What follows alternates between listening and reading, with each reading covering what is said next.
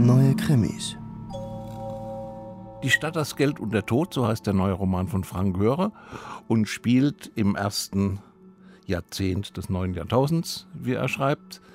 Wir treffen dort Nikolai Radu, ein Bauunternehmer in Hamburg, der an der Elbphilharmonie mitbaut.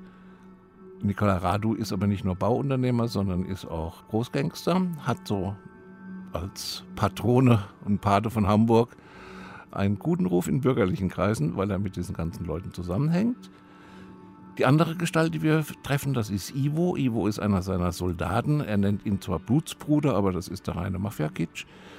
Ivo war im Gefängnis für ihn, hat nicht ausgesagt und ist deswegen eingefahren. Und Ivos Sohn wurde, während er im Gefängnis saß, ermordet. Nicola Rado weiß nun, warum dieser Sohn ermordet worden ist. Aber das kann er nun dem armen Ivo nicht sagen, Blutsbruder hin oder her, weil das seine Geschäftsinteressen tangiert. Und so entspinnt sich eine sehr blutige Gangstergeschichte. Das Raffinierte an dem Buch ist, dass Göre diese Gangstergeschichte in Kontext stellt, ohne das groß zu erzählen. Es geht eben um die Gier mit der Bauwirtschaft unglaublich viel Geld zu machen. Es geht um die Verwebung der offiziellen Hamburger Gesellschaft, der guten Gesellschaft mit einem Gangster. Das weiß man, aber solange alles gut geht, ist er ein geschätzter Geschäftspartner. Wenn es schief geht, ist er der schmierige Gangster vom Balkan. Darum geht es. Es geht um diesen ganzen Hamburger Filz, der auf die Reeperbahn geht, auf Kiez Geschichten geht. Es geht um Drogen. Es ist sozusagen ganz Hamburg in diesem Buch.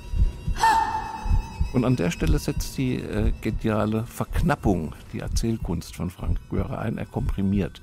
Er erzählt in kleinen Vignetten, er macht keinen Epos, er macht auch keinen investigativen Roman sozusagen über die Schweinereien. Das wird alles vorausgesetzt, das weiß man.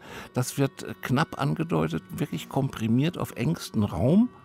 Und daraus entsteht eben dieses schnelle, kantige Buch mit sehr viel Drive mit sehr, sehr viel Inhalt, so wie eine Art Kaffeekapsel oder ein Beef Tea, also ein Konzentrat, das sich dann vor dem inneren Auge der Leserschaft entfaltet.